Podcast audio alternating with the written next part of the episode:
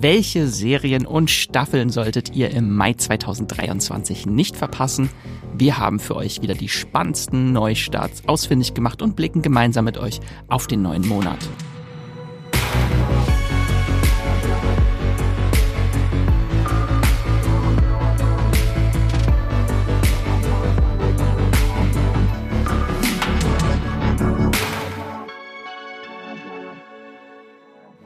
Hallo und herzlich willkommen zum Streamgestöber, eurem Moviepilot Podcast und auch zu einer neuen Folge unserer monatlichen Serienvorschau, unseres Formats, in dem wir euch durch den Streaming-Kosmos der viel zu vielen neuen Serien und Staffeln navigieren. Denn auch im Mai starten wieder bei, oje, Netflix, Amazon, Apple TV Plus, Disney Plus, und und und. Äh, wieder unglaublich viele äh, neue Serien und Staffeln und man weiß eigentlich gar nicht, wo man anfangen soll und in welche Serie man, wo? man wirklich wo? seine kostbare Zeit und Aufmerksamkeit rein investieren soll. Deswegen geben wir euch monatlich eine Übersicht über die spannendsten Neustarts. Zum einen, damit ihr einen Überblick habt, was überhaupt kommt. Und zum anderen, damit ihr für euch entscheiden könnt, welche Neuheiten für euch interessant sein könnten oder vielleicht die ihr auch getrost auslassen könnt. Äh, genau, mit wir gemeint, äh, einmal ich ich bin der Max, äh, Moviepilot-Redakteur und ihr habt sie schon gehört. Wo nur, wo nur. Wir haben die Andrea mal wieder bei uns endlich. Uh, hallo Andrea. Hallo, ja, ich bin zurück aus dem äh, Blacklist-Loch, in das ich gefallen bin, äh, nach dem äh, Blacklist-Podcast, den ich mit Jenny aufgenommen habe und bin zurück für die Monatsvorschau. Ich, lieber Max, höre mir ja jede Monatsvorschau-Folge an, die ja fast immer du äh, mit Esther aufnimmst und freue mich dann immer besonders, wenn ich mal selber hier drin bin, weil dann mache ich ja die ganze Recherche auf Arbeitszeit quasi und habe sofort den vollen Überblick über den nächsten Monat und den übernächsten vielleicht auch noch gleich. Finde ich toll. Jetzt kann ich ja aus erster Hand gleich Feedback einholen. Hast, denn, hast du denn in den Monatsvorschauen auch schon schöne Geheimtipps entdecken können, die du nicht auf dem Schirm hattest? Ja, tatsächlich. Zum Beispiel, was ich, ähm, das ist jetzt allerdings, das war nicht im April, das war schon vorher, äh, Extraordinary habe ich zum Beispiel, Beispiel geguckt. Diese mhm. ähm, Superhelden. Ja, Superheldinnen-Serie der etwas anderen Art und der sehr lustigen Art vor allem. Äh, das habe ich zum Beispiel geguckt. Genau, nee, im letzten Monat ist bei mir noch einiges auf Halde, wenn es jetzt schon um die Highlights im April geht. Da kommen wir gleich noch zu. Da kommen wir gleich noch dazu, okay. Vielleicht starten wir die Folge einfach mal mit einer Mail, die wir bekommen haben. Die passt nämlich ganz gut mm. zu dieser Folge. Hi, ihr Serienfreaks. Äh, Zwinker Smiley. Nee, äh, lächelnder Smiley ohne Zwinker. Gibt es diesmal keine Vorschau auf die Mai-Highlights, fragt uns äh, der treue ähm, Streamgestöber-Hörer Simon. Er schreibt weiter, ich vermisse den Podcast dazu. Trauriger Smiley. Bald gibt's im Übrigen die dritte Staffel von Der Pass. Das ist mein Mai-Highlight. Und noch ein. Mylight. My, mein Mylight. Das klingt wie ein, wie ein Twilight-Titel. Mein Eid. Hat er nicht geschrieben. Warte mal, ich lese mal zu Ende und zwar liebe Grüße und macht weiter so. Ja, vielen Dank, lieber Simon. Jetzt haben wir der Pass auch noch reinschummeln dürfen. Dritte und um deine Frage zu beantworten, hier ist die Mai-Vorschau. Hier sind wir. Genau, ähm, ja, nur kurz zur Info. Also das, der Pass ist ja ein Sky Original, das läuft am, ähm, beziehungsweise Wow Original, das läuft am 4. Mai an. Und ähm, in der Doppelfolge, genau. Und dann kommen die Folgen immer donnerstags und am 15. Juni ist dann die ganze dritte Staffel da, beziehungsweise bei Wow zu streamen. Ja. Und dann ist die Serie vorbei. Ist nämlich die letzte Staffel. Genau, dann äh, verabschieden sich die Jensch und der Ovtcharek. Auf Nimmerwiedersehen. Ab über den Pass. Ab über den Pass. Ciao. Genau. Dann einmal, was euch jetzt gleich in dieser Folge erwartet. Wir haben wieder 20 Serien und Staffeln ausgewählt, handverlesen äh, aus den ganzen Starts, die im Mai in Deutschland zu streamen sind und die unserer Meinung nach besonders interessant und sehenswert sind. Und das Ganze gehen wir spoilerfrei und chronologisch durch von Anfang Mai bis Ende Mai. Und äh, zusätzlich äh, gibt es noch zwei Serientipps äh, voran, die uns letzten Monat begeistert haben. Und ihr müsst natürlich nicht mitschreiben bei den ganzen Serien, die wir hier erwähnen. Äh, die findet ihr auch nochmal in den Show Notes als Liste übersichtlich. Genau. Und bevor wir jetzt loslegen, gibt es hier jetzt erst noch kurz ein paar Worte zu unserem Sponsor. Magenta TV ist unser Sponsoring-Partner. Das TV- und Streaming-Angebot der Telekom bündelt Fernsehen und Streaming auf einer Plattform. Magenta TV gibt's als App, zum Beispiel auf eurem Smart TV bei Apple TV, auf dem Fire TV Stick oder auch über die Premium TV Box Magenta TV One. Alles völlig unabhängig von eurem Internetanbieter. Magenta TV ist ein super praktischer Hub für Live-TV und Streamingdienste wie Netflix, Amazon Prime Video, Disney Plus, RTL Plus sowie die Magenta TV Megathek. Die ist kostenlos mit dabei und hier findet ihr eine riesige und einzigartige Auswahl an Filmen, Serien und Shows. Mit dabei sind viele brandneue internationale Serien oder Staffeln, die ihr nur bei Magenta TV seht. Zum Beispiel Black Snow, The Congregation, The Crash oder Godfather of Harlem. Wie ihr zu Magenta TV und der Megathek kommt und welche verschiedenen Angebote es gibt, das erfahrt ihr über den Link in den Shownotes dieser Podcast-Folge. Und jetzt weiterhin viel Spaß im Streamgestöber. So, Andrea, bevor wir jetzt gleich ganz tief in die Mai-Serien-Highlights oder die Mai-Lights, wir nennen sie jetzt einfach so, bevor wir da ganz tief drin versinken, äh, blicken wir noch einmal kurz zurück auf den vergangenen Monat, auf den April und hast du da vielleicht noch eine Entdeckung gemacht, die wir vielleicht noch mal, die du noch mal mit der Welt mitteilen möchtest? Jein. Also nicht möchtest du. Ihr habt, ihr habt alles schon ganz wunderbar abgedeckt gehabt in der in der Vorschau und ich muss äh, gestehen, ich habe den April damit verbracht, die vier ersten Staffeln, also Staffel 1 bis 4 von Criminal Minds zu schauen. Ähm, ich bin ein bisschen in der Vergangenheit versunken tatsächlich und äh, möchte aber auf jeden Fall allen ZuhörerInnen nochmal mit auf den Weg geben, die die Serien noch nicht kennen. Äh, Barry und Evil da ist äh, jeweils die vierte beziehungsweise dritte Staffel gestartet im April. Und dann ist mir aufgefallen, das waren meine Highlights, äh, Start-Highlights im April. Und dann ist mir aufgefallen, die Serien sind sich relativ ähnlich. Es ist so eine ganz krude Mischung aus Psychothriller und Comedy. Mhm. Ähm, ja, krasse Mische, krasse Serien. Wenn ihr die noch nicht kennt, wurde schon sehr oft hingewiesen im Podcast darauf. Deswegen führe ich das jetzt nicht weiter aus. Aber Barry und Evil auf jeden Fall ein Must-See generell für Serienfans. Ich habe auch noch eine Serie mitgebracht, die wir nicht vorgestellt mm. haben in der Vorschau. äh, ist nämlich auch geschummelt. Sie ist nämlich aus, dem, aus Ende März. Ich habe sie aber erst im April entdeckt. Ähm, und da wir eher selten Doku-Serien bei uns haben, habe ich einfach mal eine mm. Doku-Empfehlung noch mitgebracht. Und zwar handelt es sich um Emergency NYC. Die gibt es bei Netflix zu streamen. Und das ist die neue Serie des Teams hinter der Netflix Krankenhaus-Doku Lennox Hill. Ähm, oh. Die startete ich glaube im Juni 2020 und die habe ich damals auch hier im Podcast, äh, habe ich schon ein bisschen darüber geschwärmt. Ähm, und die neue Serie ist im Prinzip eine Fortsetzung oder ein Spin-off, kann man auch sagen, äh, die den Blick etwas weitet. So werden jetzt diesmal nicht nur Ärzte aus Krankenhäusern äh, bei ihrem Arbeitsalltag begleitet, sondern auch zum Beispiel eine Hubschrauber-Rettungssanitäterin oder zwei Rettungswagenfahrerinnen, äh, die nachts über die Straßen New Yorks äh, fahren. Und das liefert einige spannende und authentische Einblicke ähm, unter anderem auch in Notaufnahmen, Kinderkliniken bis in die Operationssäle der Neurochirurgie.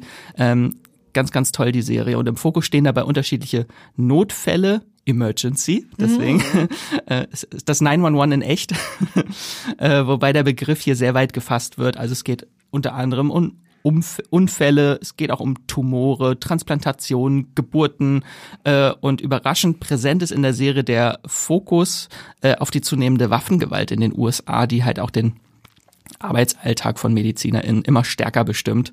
Ähm, zum Beispiel geht es um einen Jugendlichen, der auf offener Straße angeschossen wurde und über mehrere Folgen hinweg wird dann gezeigt, wie die Ärztinnen ähm, um sein Überleben kämpfen und wie verheerend diese Auswirkungen äh, und mhm. nachhallend äh, die Auswirkungen auch sind von Waffengewalt. Äh, das ist sehr, sehr erschütternd und sehr, sehr auch äh, spannend trotzdem auch. Wow, das klingt nach extrem harten Tobak. Ich bewundere mhm. es immer, dass du dir diese Kranken, diese Krankenhaus-Dokus angucken ja. kannst. Ich kann das nämlich nicht. Mir ist da, das ist äh, mir zu hart. Aber es gibt auch menschliche Momente. Das bezweifle ich nicht. Äh, und es klingt auch wirklich wahnsinnig spannend, gerade ne, mit dem äh, gesellschaftspolitischen Diskurs auch über Waffen und Klingt sehr interessant. Und es war ganz interessant. Ich wusste gar nicht, dass das von dem Team von Lennox Hill ist und war mega überrascht, als dann plötzlich ganz viele Figuren auch aus Figuren, ja, Menschen aus der anderen Doku plötzlich auftauchten. Ich so, oh mein Gott, ist Lennox Hill wieder. Ja. Ach krass. Bei Netflix, ne? Genau, du? bei Netflix. Mhm. Genau, und das waren zwei Tipps von uns. Äh, wenn ihr auch gerade eine spannende Serie für euch entdeckt habt oder gerade durchsuchtet, dann lasst uns das liebend gerne wissen. Wir freuen uns äh, nämlich auch immer über eure Empfehlungen und Geheimtipps. Äh, dazu könnt ihr uns natürlich gerne eine Mail schicken oder am besten auch gleich eine kleine Sprachnachricht, wo ihr eure Serienentdeckung noch etwas genauer vorstellt und der Welt mitteilt, was unbedingt geschaut werden muss. Ähm, das könnt ihr ganz unkompliziert äh, per Mail machen an podcast.moviepilot.de. Lasst Streamgestöber euer Sprachrohr sein und verkündet der Welt eure Serienliebe. Ganz genau. Und damit ist die Rückschau aber noch nicht beendet. Ähm, wir haben nämlich mal noch eine kleine Sonderrubrik, äh, wenn wir einmal auf die uh. neuen Serien zurückblicken, die wir, wir wollen einmal auf die Serien zurückblicken, die wir euch im April vorgestellt haben und äh, stellen dabei die Frage, was waren denn die besten und schlechtesten Serien im April? Und ich habe mir die Bewertung der Moviepilot-Community zu diesen angeschaut. Und Andrea, jetzt darfst du raten, welche Serien deiner Einschätzung nach gut angekommen sind oder was vielleicht enttäuscht hat. Ich habe mir die Bewertungen natürlich nicht angeguckt, das wäre ja Schummeln gewesen. Ähm, kein Cheating hier. Kein Cheating hier. Also, ich habe selber noch nicht gesehen, aber ich habe nur Gutes darüber gehört und ich freue mich so immens auf Pokerface. Das läuft bei Sky. Ich glaube, die ersten zwei oder drei Folgen sind da schon da. Ähm, die neue Ryan Johnson Serie. Ihr kennt Ryan Johnson, muss ich eigentlich nicht viel erklären. Hat Lupa gemacht, mein Lieblingsfilm, also bitte. Und ja, Pokerface, äh, würde ich sagen, ist die mit der besten Bewertung vielleicht? Hast du echt nicht geschaut? Nein, ja, hast stimmt. Du. Ja, stimmt. Yes. Äh, 7,5 und ganz, ganz knapp dahinter mit einer 7,4 ist die Netflix-Serie Beef. Ah, die Stephen Yeun-Serie. Die Stephen Yeun und mhm. Ellie Wong-Serie, genau. Stark. Und äh, das Schlechteste und das es blutet äh, mir im Herzen, nee, wie heißt das? Mein Herz blutet. äh, glaube ich, ist die neue Sarah Michelle Geller Serie Wolfpack. Ähm, die gibt's bei Paramount Plus. Und alles, was ich bisher davon gehört habe, auch was du gesagt hast, Max, klang danach, als wäre das ein ziemlicher Verhau.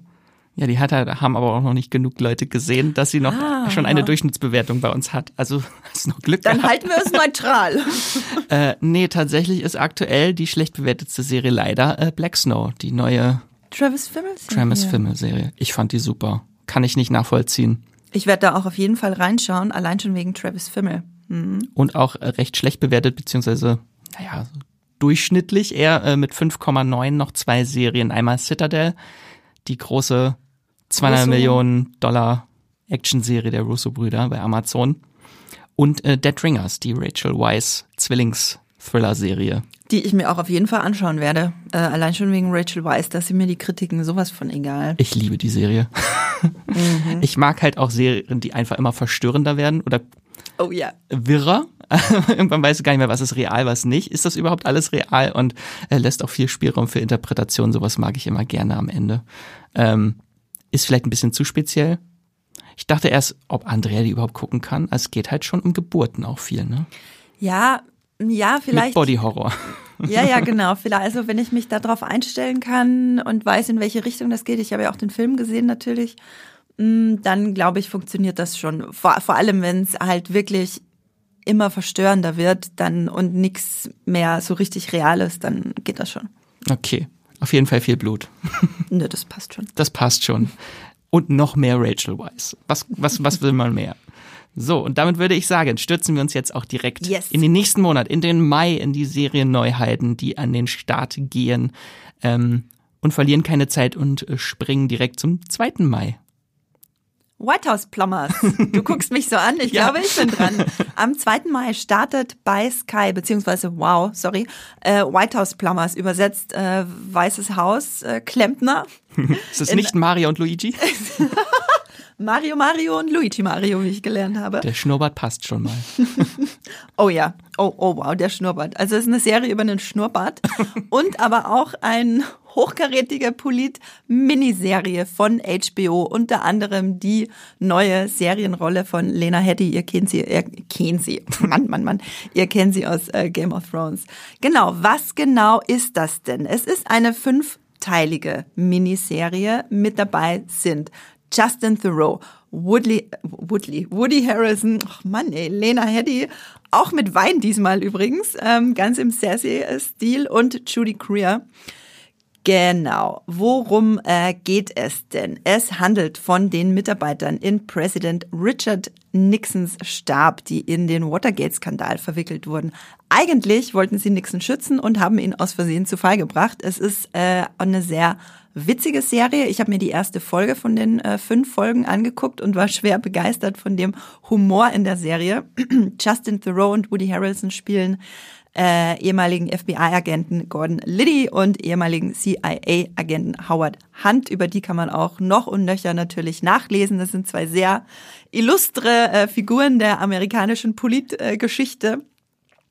Und worum geht's jetzt genau, äh, wenn ihr da nicht so drin seid im Thema? 1971 erhalten Liddy und Hunt eine Anstellung im Weißen Haus. Hier werden sie nach dem Leck der Pentagon Papers Teil einer geheimen Spionageeinheit, den sogenannten Klempnern. Sie sind nicht wirklich Klempner, äh, die mit verdeckten Operationen für den Präsidenten Leaks geheimer Regierungsunterlagen verhindern sollen. Nur sind die beiden leider nicht so gut in ihrer Arbeit und das alles geht massivst nach hinten los, wie wir ja äh, wissen, wie sich das alles entwickelt hat.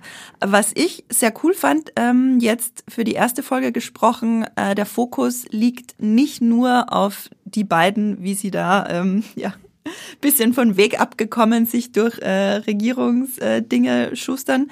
Der Fokus liegt auch auf äh, Harrisons Familie, also auf Howard Hunts Familie wo sich auch durchaus ein bisschen Drama abspielt. Seine Frau spielt Lena Headey und hat da auf jeden Fall auch einiges an emotionaler Arbeit zu tun. Trotzdem auch sehr witzig. Ähm, genau, ich werde mir das auf jeden Fall noch zu Ende angucken, sind ja auch nur fünf Folgen und kann ich jedem ans Herz legen, der da irgendwie ein bisschen Interesse hat an satirischer Aufarbeitung von einem wirklich sehr, sehr, sehr seltsamen Kapitel der amerikanischen Politgeschichte, wobei, naja, da gibt's ja ein paar. Und spielt nicht auch äh, Kiernan Shipka wie Woody Harrelsons Tochter? Ja, tatsächlich, die hat man aber nur einmal kurz gesehen so. in der ersten Folge.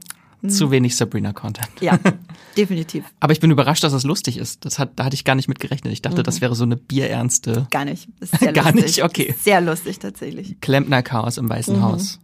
Dann kommen wir zu einer anderen Serie, die auch ein bisschen lustig ist vielleicht. Äh, startet auch am 4. Mai nee, nicht auch, startet am 4. Mai.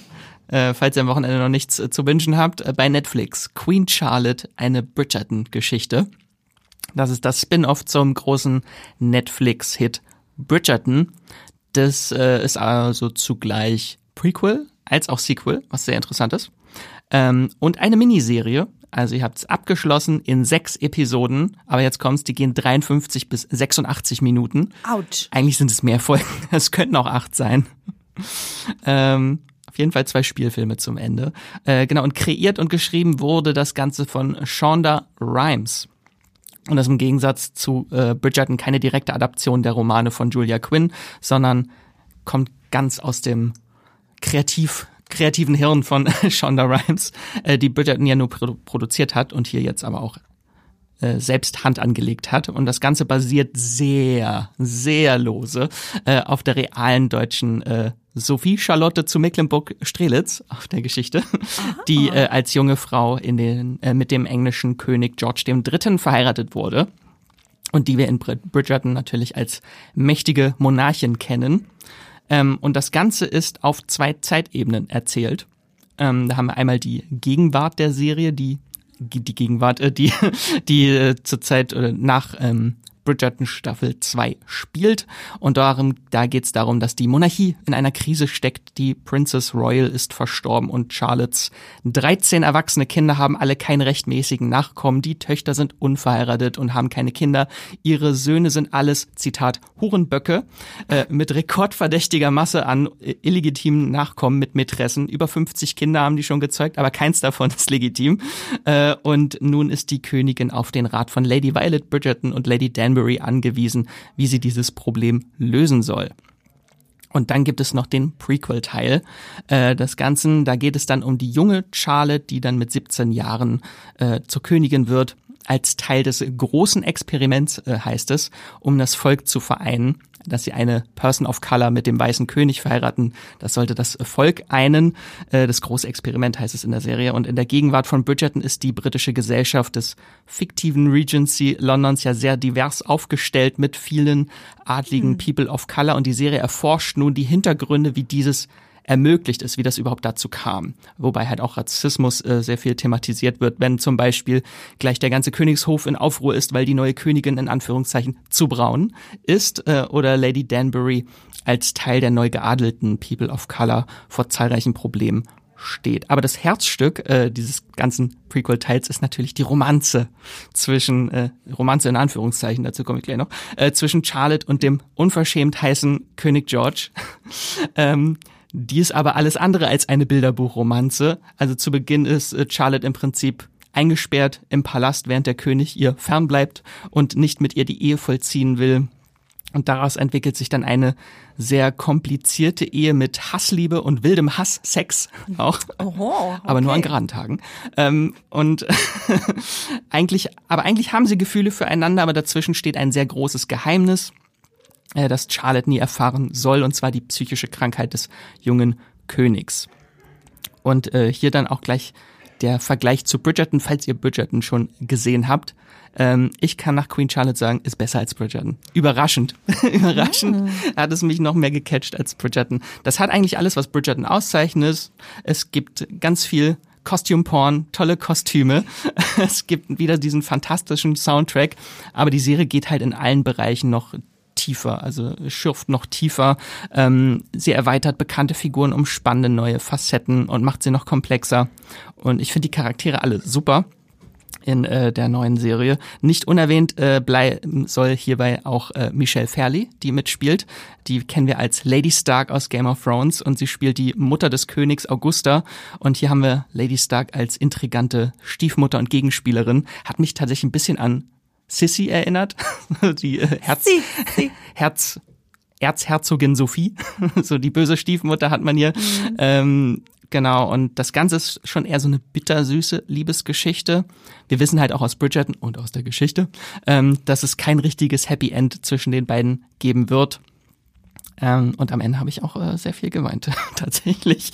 Äh, und das Ganze, also ich finde es halt auch sehr spannend, dass äh, die Serie diese Mental Health-Thematik äh, durch George III. noch äh, mit dazu bringt, mit extrem mhm. grausamsten Therapiemethoden. Ähm, das ist schon echt harter Tobak teilweise. Ähm, und auch sehr schön, äh, nicht auch, aber was ich sehr schön fand äh, an Queen Charlotte, sie korrigiert einen Fehler des Originals. Es gibt auch erstmals richtig äh, queere Figuren, äh, die auch Yes. Die auch Liebesgeschichten haben und Sex. Nein, ja. was? Queere Menschen, die Sex haben? Gibt sowas wirklich? Ich weiß ja nicht. In, in Queen Charlotte, ja. In Bridgerton nicht. Ähm, aber wenn ihr Bridgerton mochtet, kann ich euch äh, Queen Charlotte nur empfehlen. Und es sind auch nur sechs Folgen, auch wenn sie ein bisschen lang sind. Also ich habe ja noch nie eine Folge Bridgerton gesehen, aber ich freue mich sehr, dass es Mecklenburg jetzt auch zu Netflix geschafft hat. Mecklenburg-Strelitz, ja. Ähm, damit bleiben wir beim 4. Mai. Da gibt es nämlich noch ein besonderes, äh, ein, ein besonderer Anlass ist, äh, ist nämlich May the 4th, ist am 4. Mai. Und da hat Matthias uns zu eine kleine Sprachnachricht geschickt. Hallo, hier ist der Matthias.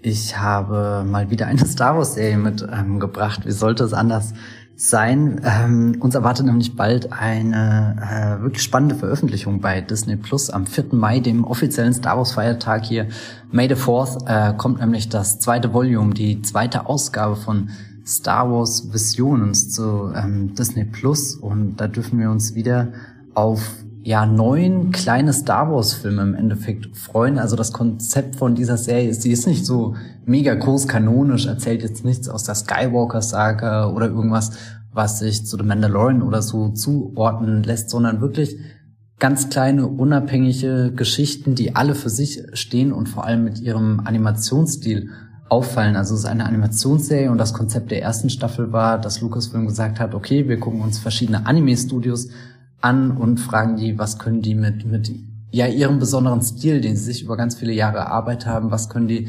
ähm, da aus dem Star Wars-Universum rausholen. Und jetzt für die zweite Staffel, das zweite Volume, wurde der Rahmen ein bisschen erweitert und es sind äh, nicht nur japanische Studios am Start, sondern im Endeffekt Studios aus der ganzen Welt. Also wir haben zum Beispiel Cartoon Saloon aus ähm, Irland, die sind äh, unter anderem bekannt für Filme wie The Breadwinner und Wolfwalkers zum Beispiel. Das war ein ziemlich großer Animationsfilm in den letzten Jahren. Wir haben Triggerfish aus äh, Südafrika, wir haben Artman aus äh, Großbritannien. Das dürfte, glaube ich, der, der, der größte Name sein, der jetzt so in der Auswahl von Star Wars Vision Volume 2 ist. Artman ist natürlich bekannt für Sean das Schaf und die Wallace und äh, Gromit Filme und die haben auch einen super süßen, sehr herzerwärmenden Kurzfilm jetzt für Star Wars Vision gedreht. Also falls ihr mal so, so Star Wars entdecken wollt, wie ihr es sonst nicht seht, dann ist, glaube ich, Star Wars Vision der, der beste Einstiegspunkt, weil hier im Grunde alles möglich ist und es erstmal keine Grenzen gibt, keine, keine Kanon-Sachen, die befolgt werden müssen, sondern einfach dieses, dieses Ausprobieren mit der Ästhetik des Franchise und das im, im ganz spezifischen Animationsstil der Studios. Star Wars Vision Staffel 2, Volume 2, neun Episoden, 4. Mai bei Disney Plus. Ja, lieben Dank, Matthias. Ich habe Star Wars Vision Staffel 2 auch schon auf meiner Watchlist. Freue ich mich riesig drauf. ähm, genau, und dann springen wir auch direkt zur nächsten Serie, zum 5. Mai. Und da kommen Science-Fiction-Fans jetzt auf ihre Kosten. Yes. Andrea, ich schaue dich an. ähm, und zwar startet bei Apple TV Plus äh, Silo heißt das Ganze und das ist eine Sci-Fi-Dystopie-Serie, die ein wenig an eine vertikale Variante von Snowpiercer erinnert. Geil. Vertikal ist, ja, von oben nach unten. Ja. Bin schon dabei. Bin schon dabei. Und das Ganze basiert auf einer Romantrilogie von Hugh Howey. Das sind drei Romane. Äh, Silo Level und Exit heißen die. Und die Serie wurde von Graham Just entwickelt, dem Schöpfer von unter anderem Justified. Ich mag einfach diesen mhm. Titel so schön sagen. Justified. Justified. äh, genau, und die Serie erzählt die Geschichte der letzten 10.000 Menschen auf der Erde, die in einem 144 Stockwerke tiefen Betonkoloss unter der Erde leben, weil die Luft an der Erdoberfläche toxisch und tödlich ist. Und über die 144 Stockwerke verteilt hat sich hier eine strenge Klassengesellschaft entwickelt. Verbunden sind diese ganzen Stockwerke durch eine große Wendeltreppe, und wie lange das Silo schon existiert, warum es erbaut wurde, weiß heute niemand mehr im Zuge einer Rebellion vor, ich glaube 140 Jahren war das, äh, wurden alle Aufzeichnungen zerstört und Relikte, die an diese Zeit vor dem Silo erinnern, sind strengstens verboten und überhaupt gelten im Silo sehr strikte und strenge Vorschriften und Regeln. Ähm, durch die sogenannte Justizabteilung. Äh, zum Beispiel werden alle werden allen Frauen Verhütungskapseln eingepflanzt und Kinder dürfen nur nach Genehmigung gezeugt werden. Äh, und im Zentrum steht äh, bei der Serie eine Ingenieurin und Technikerin aus der untersten Ebene des Silos namens Juliette Nichols. Die wird gespielt von Rebecca Ferguson. Geil. Nach Dune schon wieder eine Sci-Fi, äh, schon wieder Sci-Fi mit ihr. Tatsache. Sehr schön. Ähm, und die wird unerwartet zum neuen Sheriff des Silos ernannt, nachdem der vorherige Sheriff freiwillig an die Erdoberfläche tritt, denn dieser glaubt, dass die BewohnerInnen des Silos belogen wurden und will die Wahrheit über die Erdoberfläche herausfinden, ob das wirklich toxisch ist, die Luft dort oder nicht. Ähm, und Juliet nimmt den Job ähm, aber auch nur an, weil sie dadurch eine Chance sieht, den rätselhaften Todesfall ihres Liebhabers aufzuklären, der sich zuvor das Treppengeländer des Silos herunterstürzte. Und dabei kommen natürlich sehr viele Geheimnisse und Intrigen innerhalb des Silos ans Tageslicht. Es klingt tatsächlich wie ein neues Snowpiercer. Finde ich äh, richtig cool. Ich hoffe, ich habe nicht zu viel versprochen mit äh, Rebecca Ferguson, die kommt nämlich erst am Ende von Folge 1 vor. ja, ich glaube, das ist auszuhalten. Aber es ist auf jeden Fall eine fantastische Sci-Fi-Serie. Ich fand sie extrem spannend, äh, auch dieses Entdecken, wie diese unterirdische Gesellschaft funktioniert wie dieses Silo überhaupt äh, am Leben erhalten wird, äh, aufrechterhalten wird. Und es gibt auch zum Beispiel eine hochspannende Episode, in der der Generator, der äh, das Silo mit Strom versorgt, repariert werden muss. Das war Thriller. Das war echt, da, da ist der Schweiß schon fast äh, die Stirn runtergetropft. Äh, die Serie hat mich wirklich extrem eingesogen. Ähm, ganz, ganz toll. Auch äh, sonst noch im Cast sind auch mit dabei, neben Rebecca Ferguson, die extrem stark spielt, ähm, Tim Robbins aus wow. Shawshank Redemption ähm, kommen David Oyelowo, Rashida Jones und äh, Ian Glenn, haben wir noch einen Game of Thrones da dabei. Und wir haben noch dabei Avinesh, äh, Siddiq aus The Walking Dead, falls sich noch jemand erinnert. Natürlich. Wow, Tim Robbins alleine, wenn du das als erstes gesagt hättest, hätte ich auch keine weiteren Fragen mehr gestellt. Also, Hammercast. Ähm, genau, wie lang ist das Ganze? Es gibt äh, insgesamt zehn Episoden in der ersten Staffel, zwei zum Start und dann wöchentlich bis zum 30. Juni bei Apple TV Plus. Und ich wollte eigentlich nur reinschauen in die Serie, wie es ist, und konnte nicht mehr aufhören. Beziehungsweise durfte ich auch nicht mehr aufhören, weil mein Freund auch komplett angefixt war von der Serie. nächste, nächste. nicht aufhören. Also ich brauche auf jeden Fall mehr Staffeln. Ihr habt noch nicht reingeschaut in die Serie, aber ich brauche unbedingt eine zweite Staffel. Äh, unter anderem auch, weil die erste Staffel nicht mal das komplette erste Buch äh, der Trilogie verfilmt. Oha, okay. Es ist auf, ähm, zum ersten Mal ein kleiner Teil des Rätsels gelöst worden, warum Max so viele Serien guckt. Man braucht wohl auch den richtigen Freund dazu, der einen da antreibt. Der sagt, nein, hör auf oder hör nicht mehr auf. nächste Folge, nächste Folge. So, und dann mache ich direkt weiter. Auch am 5. Mai noch ein Serientipp ähm, bei Magenta TV aber. Und der heißt Melchior der Apotheker. Ein sehr schöner Serientitel. Und auch ein kleines Serienkuriosum, würde ich sagen. Es ist nämlich eine Mittelalter-Krimiserie aus Estland über einen Apotheker und Detektiv, der im frühen 15. Jahrhundert Fälle aufklärt. Ich finde, das klingt mega geil. Erzähl mir mehr, Max. Erzähl mir mehr. genau, also das hookt eigentlich, ist der Hook ist schon da für die Serie. ähm, ich musste aber erstmal mit Schrecken feststellen, ich habe noch nie einen Film aus Estland gesehen. Einen estnischen Film oder eine Serie. Mm. Ich habe, äh, ich war früher jedes Jahr am Crossing Europe Film Festival in Linz. Da gibt's nur europäisches Kino zu sehen. Da habe ich, glaube ich, aus jedem einzelnen europäischen Land schon mal was gesehen. Aber wirklich auf den Punkt bringen, was estnisches Kino oder estnische Serien ausmacht, könnte ich auch nicht. Ja, jetzt haben wir aber natürlich Melchior der Apotheker zum Glück. Äh, das ist eine Adaption von einer Buchreihe des estnischen Schriftstellers Indrek Hagler. Und zur Handlung, die Serienhandlung beginnt im Jahr 1422 in Tallinn und hier lernen wir Melchior Wackenstede kennen, einen intelligenten jungen Mann, der sich bestens mit Giften und Medizin auskennt, denn er ist Apotheker und er leitet die Apotheker seines Vorgängers und Vaters, weil dieser von einem gestörten Fremden ermordet wurde, der dachte, er müsse sich mit dem Blut eines Apothekers einschmieren, um geheilt ei, ei. zu werden. Genau, und Melchior ist allerdings nicht nur Apotheker, sondern auch Detektiv, der einen Ruf als genialer Spürhund genießt und vom örtlichen Hofrichter Wenzel Dorn engagiert wird, wenn dieser bei der Aufklärung von Verbrechen nicht weiterkommt. So auch zu Beginn der Serie, als ein Ordensritter auf dem Domberg ermordet und diesem der Kopf abgeschlagen wird. Und während sich andere schnell auf Gerüchte und Vermutungen stürzen, setzte Melchior als gebildeter Mann natürlich auf Logik und rationale Erklärungen äh, und die Spuren führen ihn bald zu einem Dominikanerkloster und dann, äh, dann ereignen sich noch weitere Todesfälle und ihm wird klar, dass mehr hinter dem Mord steckt als zunächst gedacht. Genau, und unterdessen entwickelt Melchior auch Misstrauen zu seinem neuen Lehrling Gerke gegenüber. Der ist nämlich in Wahrheit eine junge Frau namens Ketalin, die, die vor ihrer Vergangenheit flieht und in Tallinn ein neues Leben beginnen will. Und ähm, das ist dann aber auch nur einer von insgesamt drei Fällen in der Serie, in die Melchior, ich möchte den Namen einfach nochmal sagen, Wackenstede verwickelt wird.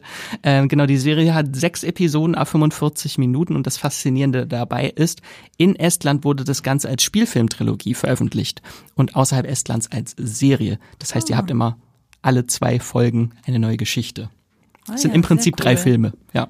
Ich habe, ähm, das sieht ja dann auch alles sicher ziemlich cool aus, wenn das in Tallinn, vermute ich mal, hoffentlich gedreht wurde. Ich war mal in Tallinn vor vielen Jahren und das sieht ja alles immer noch ein bisschen mittelalterlich aus. Da stehen ja immer noch ganz viele äh, tolle Gebäude und, und, und äh, äh, Mauern und Schlösser aus dem Mittelalter. Äh, sehr gespannt. Und auf jeden Fall finde ich das sehr interessant, auch schon allein wegen des Settings so Mittelalter und Verbrechensaufklärung. Und als Serienfan finde ich das auch immer spannend, auch Geschichten aus anderen Ländern ähm, abseits des Mainstreams mal entdecken zu können. Und da ist Estland auf jeden Fall für mich was Neues gewesen. Ja, vor allem, wenn das auch auf so einer berühmten estnischen äh, Büchern, Bücherreihe basiert, dann haben die ja doch gleich das Kulturgut quasi zur Serie gemacht. Sehr cool. Genau, und das ist äh, Melchior der Apotheker bei Magenta TV. Und damit springen wir jetzt zur Wholesomeness pur bei Netflix. Ja, wir springen zum, wir springen zum 12. Mai, der für viele Leute eh schon ein halber Feiertag ist, weil, wie ich schon zu Max meinte, da das neue Zelda-Spiel erscheint. Aber wir sind ja hier in Streamgestöber und nicht in äh, Zockgestöber. Am 12. Mai kommt die siebte, lasst euch das mal auf der Zunge zu gehen, mittlerweile schon die siebte Staffel Queer Eye zu Netflix. Wie kann man das alles, hui, da holtert und poltert's aber hier im Nebenraum, habt ihr wahrscheinlich gerade gehört. Ähm, in einem Satz kann man sagen, das ist die queere Makeover-Feel-Good-Serie, die ihr braucht in eurem Leben. Da gibt's überhaupt keine Diskussion. Ähm, Queer Eye Germany wurde ja leider nach der ersten Staffel, also leider, leider, das war ganz toll, äh, wieder gecancelt, aber zumindest bleiben uns Antoni, äh, Antoni, Anthony. Anthony, Anthony, Tan, Caramo, Bobby und äh, Jonathan Van Ness, den Namen muss man immer ganz aussprechen, erhalten. Und zwar verschlägt es die Fab Five, die Fabulous, die Fab fabulösen Fünf, ähm, in der siebten Staffel erstmals nach New Orleans, was ich sehr cool finde. Ich hoffe, dass man da auch so ein bisschen den äh, sehr, sehr speziellen und coolen Städte-Flair äh, von New Orleans ein bisschen mitbekommt. Genau, Queer Eye macht äh, nicht nur das Leben von den Menschen besser, die dort äh, gemakeovert werden, sondern macht auch euer Leben besser. Hat auf jeden Fall mein Leben besser gemacht, seit ich es gucke. Und recht viel mehr, glaube ich, gibt's dazu eh nicht zu sagen, weil man weiß ja, um was es geht. Es gibt wieder zehn Folgen. Und genau, Anthony ist wieder für Essen und Wein zuständig, Tan für die Mode, Karamo für Kultur und Selbstbild, Bobby für Design, alles was Design betrifft und Jonathan Van Ness für Haar- und Körperpflege. Und ja, ich bin schon gespannt, auf welche Leute sie da treffen, wer ausgesucht wurde für die siebte Staffel. Und wenn ihr mal noch mehr zu Queer Eye hören wollt, ich glaube, das war eine unserer ersten Streamgestöber-Folgen, Ja. wo wir über Queer Eye gesprochen haben, müsst ihr ganz weit zurückscrollen. Ganz nach unten, ich glaube die zweite oder dritte war es.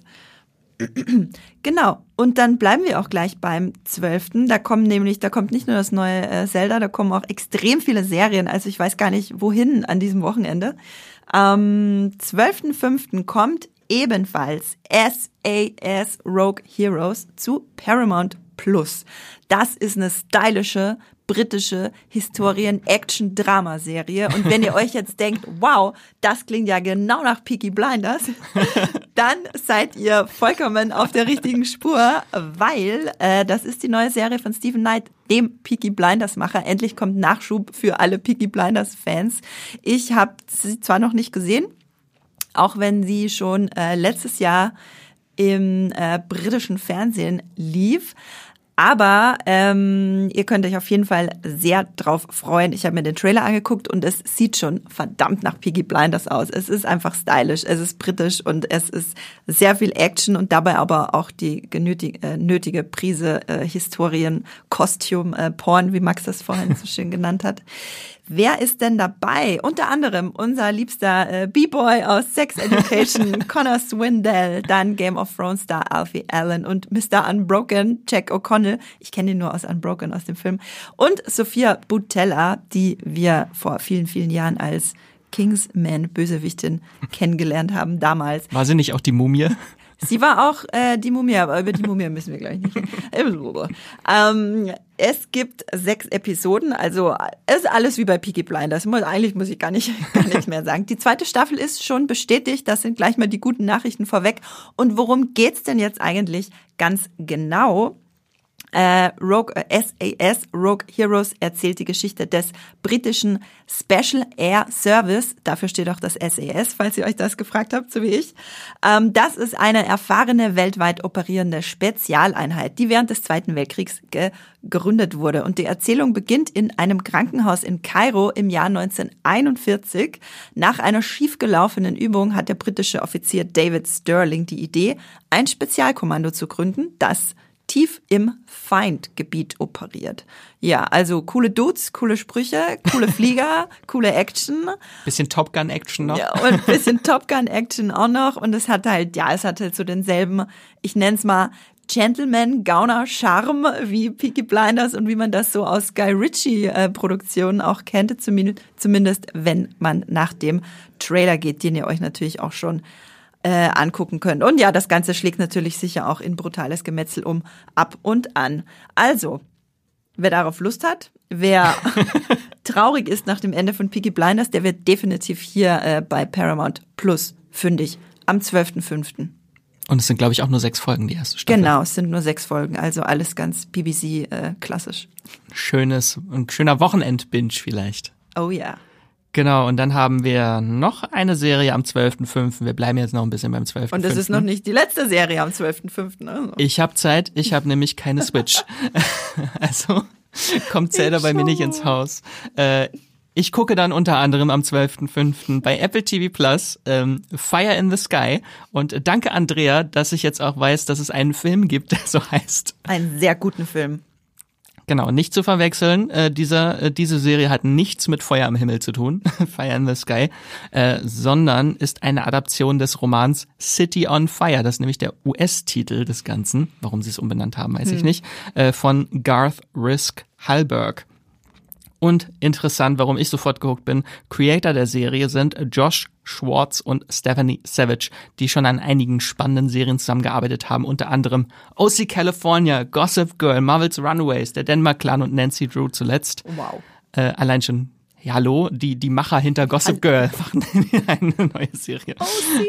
Ähm, genau, und das Ganze ist aber eine Crime-Drama-Serie äh, in New York City bleiben wir nach Gossip Girl in New York City. ähm, und die Handlung im Gegensatz zur Vorlage, die spielt im Jahr 1977, aber die Serie spielt im Jahr 2003. Und es geht um die Geschichte einer jungen Frau namens Samantha, die am 4. Juli 2003 im Central Park erschossen wird. Und dann stellt man sich die Frage, wer wollte sie ermorden? Welche Umstände führten zu diesem Verbrechen? Und das beleuchtet die Serie durch verschiedenste Figuren, deren Geschichten mit der von Sam verwoben sind und die alle vielleicht äh, auch ein Motiv gehabt haben könnten, sie ermorden zu wollen. Und der Cast ist auch schon äh, 1A wieder. Apple hat immer Supercasts, äh, die sie da versammeln für ihre Serien. Wir haben in der Hauptrolle Chase Sui Wonders, ähm, die kennen viele vielleicht aus dem Horrorfilm Buddies, Buddies, Buddies. Oder der ganz tollen, wahrscheinlich kennt sie niemand daher, weil sie kaum jemand gesehen hat, die tolle queere Jugendserie Generation. Da hat sie eine Hauptrolle gespielt. Ähm, und dann spielt noch mit Wyatt Olaf, äh, Stanley Uris aus S und S2. und natürlich nicht zu vergessen aus I'm Not Okay With This. Never Forgotten. Niemals vergessen. Nee, tolle Serie. Ich bin immer noch nicht Staffel. okay mit der Absetzung. Nee. Mm -mm. Und wir haben noch dabei Jemima Kirk, äh, Jessa aus Girls oder die Schulleiterin aus Sex Education Staffel 3. Ähm, und wir haben noch Nico Tortorella mit dabei, unter anderem bekannt aus Walking Dead World Beyond äh, Scream 4 und Younger. Wir haben mit dabei Omid Abati, äh, Abtahi. Ähm, das ist äh, Dr. Persian aus The Mandalorian oder er mhm. spielte auch in Fear the Walking Dead mit, noch ein Walking Dead Star. Ähm, genau, und das Ganze sind acht Folgen und drei gibt es zum Start und dann geht's wöchentlich eine neue Folge bis zum 16. Juni. Klingt auf jeden Fall sehr interessant. Ja, auf jeden Fall. Apple TV Plus ist ja auch meistens äh, gut für tolle Serien, kann man nichts sagen. Müsste man jetzt mal die ganzen Folgen durchzählen, die alle am 12. kommen. Wie viele Folgen hat man an diesem Wochenende? Hat man vielleicht noch für sechs Sci-Fi-Folgen Platz, Andrea? genau, dann kommen wir jetzt nämlich zur vierten und letzten Serie, die wir uns für den 12.05. herausgepickt haben. Insgesamt kommen wahrscheinlich ja mehr Serien. Wir haben uns auf vier beschränkt. Ähm, das ist, nachdem wir ja vorhin schon die Serie von Max hatten, siehst du, jetzt weiß ich nicht mehr, Silo hieß sie von Apple mhm. TV Plus, kommen wir jetzt zur nächsten Serie, wo es um schlechte Luft geht. ähm, und zwar die neue äh, Netflix, dystopische Netflix-Sci-Fi-Serie aus Südkorea. Sie heißt Black Knight, also äh, äh Knight wie Ritter, schwarzer Ritter.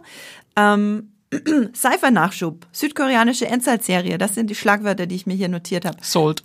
Es gibt, es gibt sechs Folgen, also ihr könnt quasi Silo und Black Knight direkt an einem äh, durchbingen. Genau, ich äh, erzähle euch mal kurz, worum es denn geht. Ich habe schon gesagt, Stichwort schlechte Luft.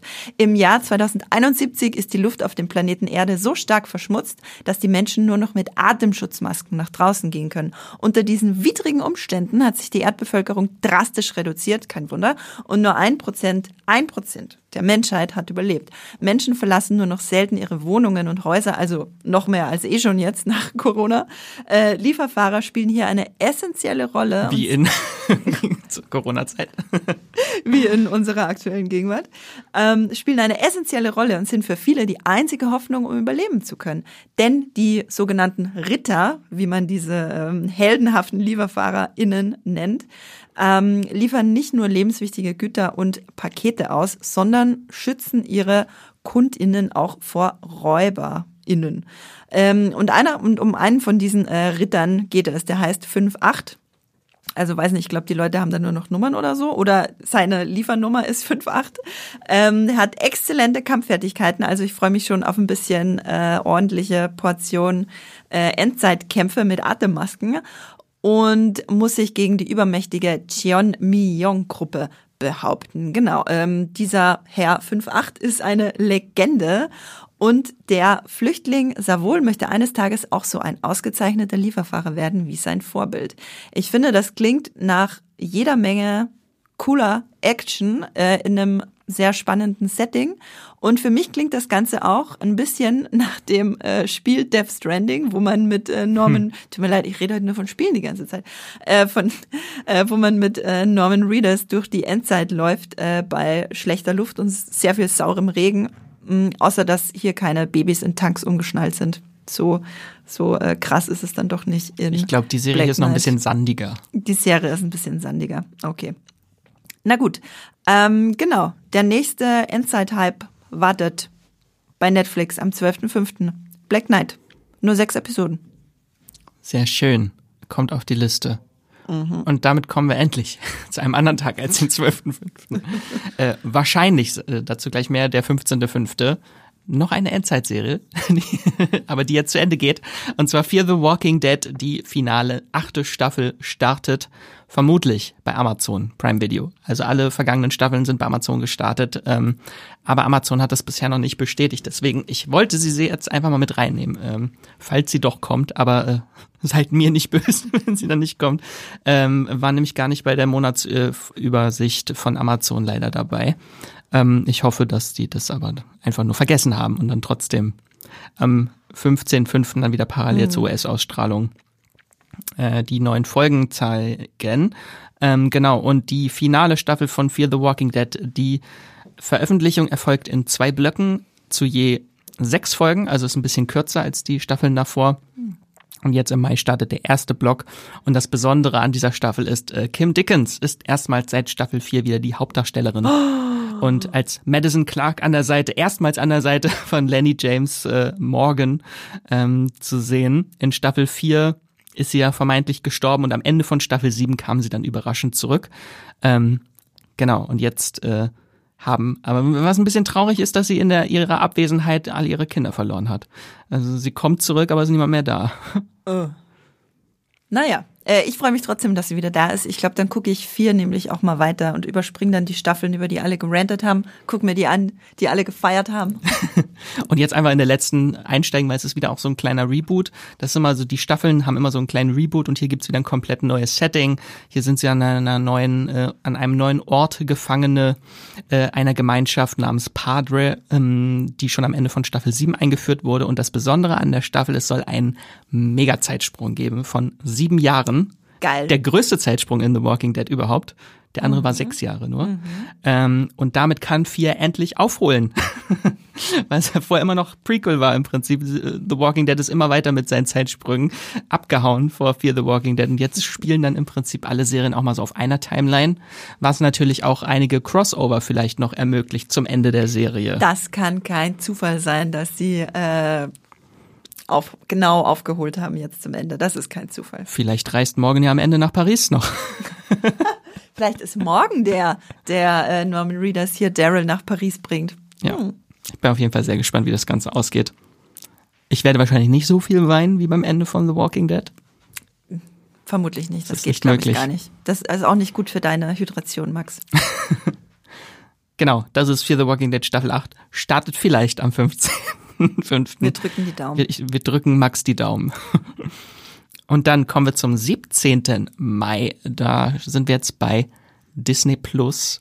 Ähm, da startet eine Musical-Serie namens Up Here. Ähm, und ihr kennt mich, wenn es eine neue Musical-Serie gibt, äh, führt leider für mich keinen Weg daran vorbei, sie auch hier vorzustellen. ähm, und das Ganze ist eine Rom-Com-Musical-Serie, eine Serie, die dezent auch in die Kerbe von Zoe's Extraordinary Playlist einschlägt, äh, aber leider nicht an diese Emotional Emotionalität herankommt. Und erstmal jetzt die wichtigen Fakten zu der Serie. Das Ganze basiert auf einem Musical von Kristen Anderson Lopez und Robert Lopez, die äh, gemeinsam auch die Songs für die Eiskönigin 1 und 2, äh, den Coco-Song Remember Me geschrieben haben Oha. und die Songs für WandaVision. Und äh, Robert Lopez ist auch bekannt für sein Mitwirken an Broadway-Musicals wie Avenue Q und The Book of Mormon. Er ist auch ein EGOTer, also ein Emmy, Grammy, Oscar, Tony äh, hat er. Ähm, genau, und entwickelt wurde die Serie von dem Ehepaar gemeinsam mit Steven Levinson, der das äh, Buch zu Dear Evan Hansen geschrieben hat, zu dem Musical und dem Film. Und für noch mehr Musical-Nerdgasms, äh, die Regie führt unter anderem Thomas Cale, der Musicals, die Musicals In the Heights und Hamilton inszeniert hat. Wowzi. Also da kommt alles zusammen an Broadway Power. Ähm, und nun aber zur Serie selbst. Die Hauptrollen spielen Mae Whitman, unter anderem bekannt aus Good Girls, ähm, und Carlos Valdez, den kennen The Flash-Fans vielleicht als äh, Cisco. Oh, wow. Das hat er als nächstes gemacht. Der hat ein gutes Aha. Glow-Up bekommen in der Serie, jetzt, Okay, deswegen ist er aus The Flash ausgestiegen. Ah, da haben wir's. um äh, sexy zu singen jetzt. Nice. Genau, und das Ganze spielt im Jahr 1999. Ähm, und da haben wir einmal Lindsay, eine junge Frau mit großen Träumen, die Autorin will und sich für ihren Traum von ihrem Partner trennt und von der Kleinstadt nach Manhattan zieht. Und dort lernt sie den Banker Miguel kennen. Und die beiden verlieben sich ineinander. Das Problem aber, die beiden haben laute Stimmen in ihrem Kopf, dargestellt in Form von Personen, die sie auf Schritt und Tritt verfolgen und begleiten. Und diese, das sind personifizierte Ängste und Zweifel, die dem Glück des Paares im Wege stehen haben wir so ein bisschen Inside Out noch mit dabei. Ähm, genau, und das Ganze ist eine turbulente Großstadtromanze mit bombastischen Choreografien teilweise ähm, und schönen, wie oft auch witzigen Songs. Und ich fand die Serie ganz charmant und höre den Soundtrack seit Wochen rauf und runter. Geht nicht, komme nicht mehr los. Äh, das Ganze sind acht Episoden und die gehen ungefähr 30 Minuten. Auch ein schneller Binge. Ab hier mit Sexy Cisco. Sexy Cisco, genau. Das ist der Hook für diese Serie. Für alle The Flash-Fans, so wie ich. Ähm, Jetzt mit kurzen Haaren. jetzt mit auch, mm, na, na gut, guck, ich, guck Es mal, lohnt guck sich. Mal. Na gut. Ähm, ja, dann kommen wir von ab hier. Ich habe mir gerade so gedacht, ähm, beim Musicals, ich würde ja gern mal so ein ernstes Musical sehen. Les so ein nee, nee, nicht so hyper emotional dramatisch wie Les Miserables, sondern ähm, so ein Krimi-Thriller, so ein Whodunit. Kennst du sowas? Kannst du mir da was empfehlen, Max? Oder muss Müsste ich, ich noch das mal selber überlegen. schreiben? Müsste ich noch mal überlegen. Okay, na gut. Äh, Max, überleg noch mal. Dann kommen wir Ist oder Sweeney Todd nicht auch N? ah, vielleicht was ohne Johnny Depp. Ja. Okay, wir kommen zum 19.05. Aber noch mehr heiße Menschen jetzt. Genau, noch mehr heiße Menschen in Form von Elite-Star Aaron Pipar, äh, Ander in Elite. Ihr äh, kennt ihn bestimmt mit diesem äh, Tattoo da am Auge. Ein Netflix-Original, acht Folgen und zwar Spa oh, spanischer, schwieriges Wort, spanischer Thriller-Nachschub mit Elite-Star im äh, Original El Silencio und auf Deutsch heißt die Serie Stumm, kommt am 19.05. zu Netflix. Und wir wissen ja alle, dass Netflix bei den spanischen Thrillern sowieso die Nase meilenweit vorne hat nach Haus des Geldes, vis Haus des Geldes vis-à-vis Kein Friede den Toten und noch viel mehr. Kommt jetzt die nächste Serie von Aitor Gabilondo. Der hat bisher noch nichts Namhaftes gemacht, also da können wir spannend sein, wie der das umsetzt. Und worum geht's denn in diesem heißen Psychothriller, wie es beschrieben wird? Sergio Siska, gespielt von Aaron äh, Pieper, hat vor sechs Jahren als Minderjähriger seine Eltern ermordet. Oh oh. Jetzt wird er. Ups, sorry. Kann passieren. Jetzt wird er aus dem Gefängnis entlassen. In all den Jahren, also sechs Jahre um genau zu sein, hat er allerdings kein einziges Wort gesprochen seit dem Tag, an dem sein, als er seine Eltern umgebracht hat. Das heißt, äh, niemand weiß, warum er es getan hat. Keine Anwälte, keine Freunde, kein niemand. Er hat darüber weder mit seinen Anwä- Anwälten noch mit seinen Freunden noch vor Gericht ein Wort gesagt. Die junge Psychiaterin Anna äh, Dussel ich weiß nicht, wie man auf diesen Namen kommt und ernst bleiben kann. Äh, Anna Dessel, vielleicht auch ausgesprochen, soll einschätzen, welche Gefahr von ihm ausgeht und ihn heimlich beobachten. Genau. Ich finde, das klingt alles ganz toll, weil heiße Psychothriller sind äh, genau mein Vibe. Insofern, ich werde da auf jeden Fall mal reinschauen, mir mal die erste Folge anschauen, ob das auch mithalten kann mit dem, was ich so erwarte von einem spanischen Psychothriller. Ja. Und die haben sich gleich die zwei heißesten Stars aus Elite gekrallt, weil ich Ja, sehe gerade, Manu Rios spielt auch noch mit. Die spielt auch noch mit. Patrick. Schauen wir mal, ob es da ein heißes Techtelmechtel gibt hier zwischen den beiden. Es muss ja schon einen Grund haben, warum sie aus Elite ausgestiegen sind. Es muss sich gelohnen da. Dann kommen wir zur nächsten Serie. Am 23. Mai. Jawohl. Ähm, bei Warner TV ist dann aber auch streambar über Sky, also Wow und Magenta TV. Äh, German Genius heißt das Ganze. Das ist eine deutsche Meta-Meta-Comedy-Serie über den Schauspieler Kida Ramadan, am bekanntesten für seine Rolle als Tony Hamadi in vier Blocks. Und der möchte sich endlich von dieser Rolle lösen und äh, etwas Eigenes auf die Beine stellen.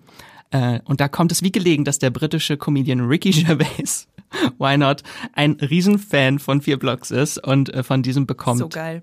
Kida dann den Segen, eine deutsche Version seiner Kultserie Extras zu erschaffen und von dort an beginnt eine chaotische Odyssee, eine Serienproduktion zu realisieren. Und an seiner Seite hat er dabei unter anderem seinen Co-Produzenten Marius Jürgens, ein Schauspieler und schräger Typ, der zufälligerweise exakt so aussieht wie Detlef Buck und vielleicht auch von Detlef Buck gespielt wird, aber nicht Detlef Buck ist, sondern Marius Jürgens. Und äh, vielleicht mal so mein Kurzeindruck, ich habe die Serie schon gesehen, ich fand sie überraschend witzig und äh, was ich überhaupt nicht erwartet hätte, also sie ist überhaupt nicht das, sie ist nicht das, was ich erwartet hätte. So rum. Ist Zeit für Mittagspause schon. ich dachte halt erst, es wäre so eine deutsche Version von Extras, was ja eigentlich nicht funktioniert, weil es gibt nicht groß, keine großen deutschen Stars, die das tragen Ja. würden, dieses Format. Ähm, aber es ist äh, vielmehr eine Serie halt über einen Schauspieler, der eine Serie realisieren will und alles läuft dabei schief. Das ist eigentlich äh, das Ganze. Ich glaube, wenn sie im Mockumentary-Stil gefilmt äh, worden wäre, wäre sie noch ein bisschen witziger, hätten noch ein bisschen mehr diesen Realismus mit drin gehabt. Äh, aber das ist nur eine kleine, ein kleiner Kritikpunkt, ein kleiner Kritikpunkt von mir.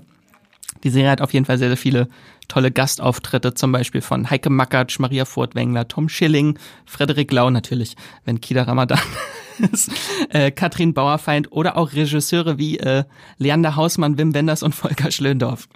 Die haben auch Volker Gastauftritte. Schlöndorff. Da bin ich dabei. Da, da, da bist du dabei. Ähm, genau, und was ich auch noch überraschend äh, fand, dass äh, Kidas äh, echte Kinder mitspielen in der Serie.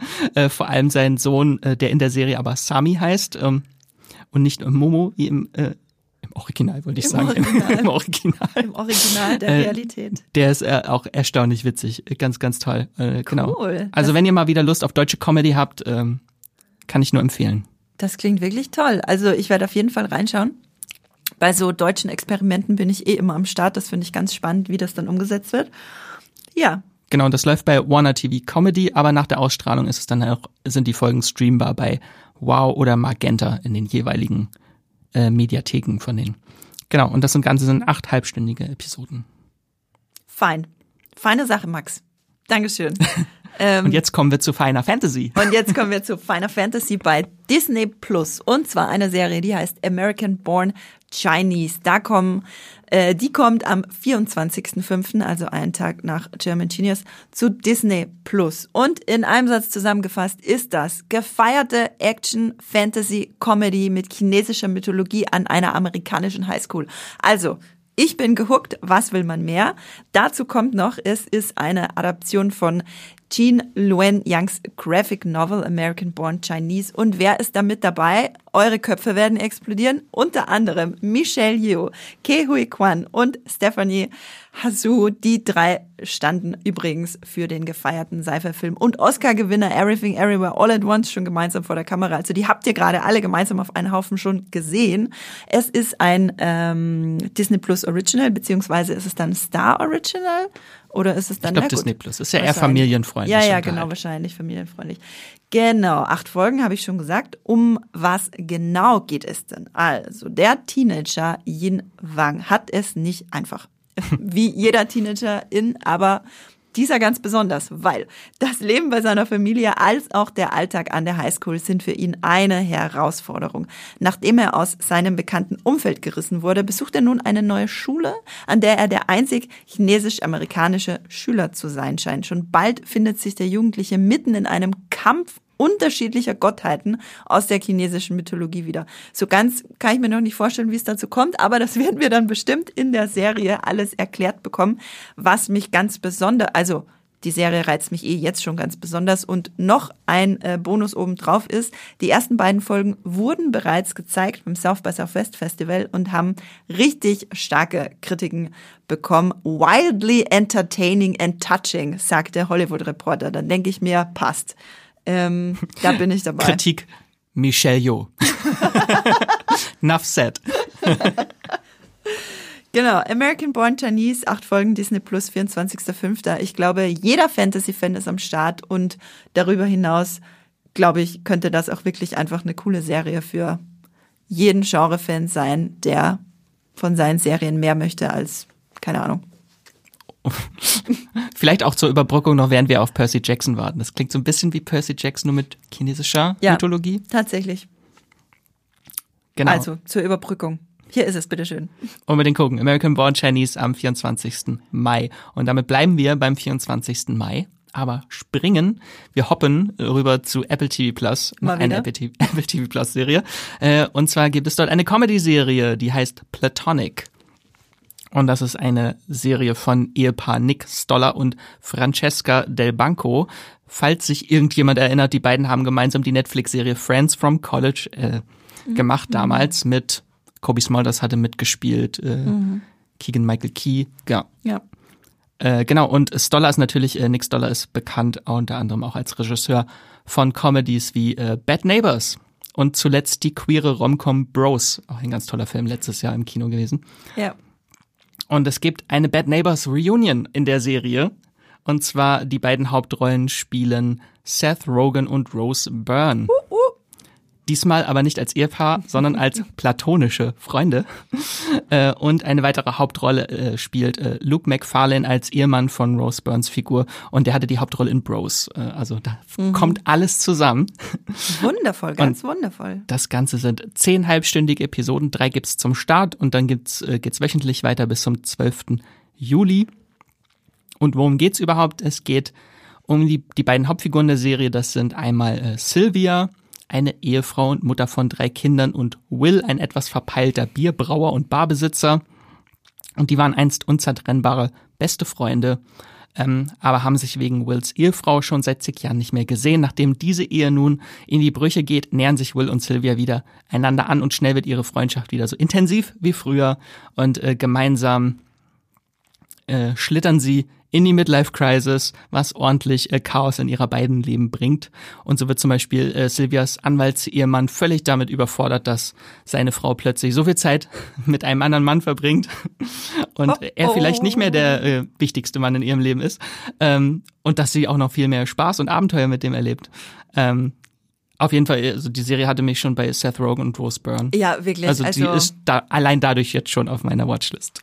Total. Äh, Seth Rogen äh, ist für mich immer so ein bisschen Hit and Miss, aber Rose Byrne ist für mich einfach, da bin ich all the way in. Also ist schon ihre zweite Apple TV Plus Serie nach Physical. Physik, hm? Physical, genau so. Ähm, ich fand das gerade sehr lustig, als du die Rollenbeschreibungen vorgelesen hast, weil das ist eins zu eins äh, stereotypes Casting von Rose Byrne und Seth Rogen, aber Ehefrau und Mutter. ja, so eine, ja, ja, Genau, so eine, so eine sehr äh, unter Druck stehende, aber trotzdem ganz äh, wundervolle Frau und dann so ein verpeilter Bierbrauer. Seth Rogen ist wirklich, als wir das gecastet hat, wahrscheinlich auf den Leib geschrieben, diese Rollen. Klingt sehr cool, ich werde auf jeden Fall reinschauen. Die beiden haben eine hammer, hammer coole Chemie. Und Apple TV Plus hat auch generell tolle Comedy-Serien. Ich nicke. Ach so, das sieht man jetzt. Ihr, ihr Andrea, seht nickt, das ja nicht. Andrea nickt zustimmt. Ich, ich, nicke zustimmend, sorry. Ich war in Gedanken schon bei meinem nächsten Serientipp, weil Weniger Comedy, mehr Action. Tatsächlich äh, gar nicht mal weniger Comedy, oh. aber einfach nur mehr Action. Okay. Es ist zumindest, äh, wenn man sich mal den, den Trailer anguckt, ähm, ich glaube, was Witzigeres habe ich äh, in den letzten Wochen selten gesehen als den Trailer zu Fubar, meinem persönlichen äh, Highlight des Monats im Mai. Es ist, haltet euch fest, setzt euch hin, äh, sperrt die Ohren auf, die erste Serienhauptrolle von Arnold Schwarzenegger himself. Es ist ein Spionageabenteuer. Fuba heißt übrigens Fucked Up Beyond All Recognition oder Fucked Up Beyond All Repair. Das könnt ihr euch dann aussuchen. Äh, vielleicht wird es auch erklärt im äh, Titel, äh, im, in der Serie. Die Serie ist, und das finde ich auch ganz besonders toll, von Nick Santora. Der hat zuvor die extrem unterhaltsame Actionserie Reacher gemacht. Die gibt's, glaube ich, bei Amazon Prime. Ne? Mhm. Ähm, das Ganze ist ab 16, was natürlich auch ein super Pluspunkt ist für Arnie Action. Und äh, neben Arnold Schwarzenegger spielt die andere Hauptrolle in Form seiner Serientochter Monica Barbaro. Die mag ich auch extrem gerne. Die spielt zum Beispiel die Hauptrolle, eine Hauptrolle in The Good Cop, in Chicago Justice, in Unreal. Daher kennen sie wahrscheinlich die meisten. Und sie war auch äh, in Top Gun Maverick dabei in einer Nebenrolle als äh, Lieutenant Natasha Trace. Genau, das ist ein Netflix-Original. Ich freue mich mega drauf und guckt euch unbedingt den Trailer an. Ich kann dir auch noch mal kurz sagen, worum es geht. Arnold Schwarzenegger spielt einen CIA-Agenten. Was sonst, sage ich. Der mit seiner Tochter um die ganze Welt zieht. Das Tolle daran ist, die beiden lügen sich seit Jahren an und wissen beide voneinander nicht, dass der bzw. die jeweils andere ebenfalls ein CIA-Agent beziehungsweise CIA-Agentin ist. Und als die Lügen aufliegen, wird's spannend. Ähm, das passiert, glaube ich, auch gleich am Anfang der Serie, zumindest äh, passiert es gleich am Anfang des Trailers. Es ist saulustig. Arnold Schwarzenegger begrüßt seine Tochter im Trailer direkt mit Schatzal. Und da war ich schon wirklich, da habe ich mich schon weggeschmissen. Es ist sehr viel schwarzer Humor, ähm, sehr viel Action, eine großartige Chemie zwischen den beiden. Und ja, ich glaube, das wird einfach der. Wird das Netflix sprengen? Das wird, ja, also auf jeden Fall, das wird einfach ein richtig, richtig cooler Mega-Binge und auch perfekt für so einen Abend, wo man einfach Kopf ausschalten, Fernseher an und Spaß haben. Ich freue mich wirklich riesig drauf. Das große Highlight des Monats. Wie sollen wir da jetzt noch dran anknüpfen? ähm, Tja, Esther, wie willst du da jetzt anknüpfen? Esther hat uns eine Sprache mitbekommen, weil am 26.05. auch etwas Besonderes startet, und zwar eine deutsche Fantasy-Serie bei Amazon Geil. Prime Video. Und damit sage ich einmal kurz Sprache ab. Hallo ihr zwei, ich melde mich, damit ihr auch ja nicht vergesst zu erwähnen, dass am 26. Mai eine deutsche Fantasy-Serie zu Amazon kommt und sogar eine Amazon-Originalproduktion. Und ich glaube, das ist für alle äh, Genre-Fans in Deutschland, die immer wieder nach Science Fiction, Fantasy und anderen Sachen, die hier uns häufig verwehrt bleiben, lechzen ein großes Ereignis. Und diese Fantasy-Serie nennt sich Der Greif. Das habt ihr vielleicht schon mal gehört, wenn ihr auch das Buch kennt, was Wolfgang und Heike Holbein 1989 rausgebracht haben. Wolfgang Holbein ist natürlich einer der berühmtesten deutschen Fantasy-Autoren, wenn nicht sogar einer der berühmtesten deutschen Autoren hierzulande. Und in der Greif geht es um den jugendlichen Marc Zimmermann. Der ist ja ein ziemlicher Außenseiter an seiner Schule, gilt als schwierig und aufbrausend, hat aber vor zehn Jahren erstmal ein Trauma verarbeiten müssen, als sein Vater ihn und seinen älteren Bruder einfach ins Auto setzte und davon düst ihn, also quasi ja entführte und was von fantastischen Welten und Magie faselte. Inzwischen ist er aber darüber hinweg, hat das alles therapiert und versucht jetzt irgendwie in der Normalität wieder anzukommen was so lange gut geht, bis sein älterer Bruder auftaucht und ihn in das Familiengeheimnis einweiht, ihn eine Chronik zeigt, äh, die seine Familie wohl schon lange mit sich rumträgt. Ähm, und so ja öffnet sich quasi für Mark am 16. Geburtstag dieses Tor in eine andere Welt. Ähm, es klingt für mich so ein bisschen, wenn man wenn man sich anguckt, zwei Brüder, ein, ein, ein Buch und eine Fantasy-Eröffnung, so ein bisschen wie das deutsche Supernatural, wenn man so will. Aber es geht ja natürlich ganz anders weiter. Es äh, eröffnet sich den beiden äh, eine ja düstere Parallelwelt äh, namens der Schwarze Turm Nicht zu wechseln mit Stephen Kings Der dunkle Turm.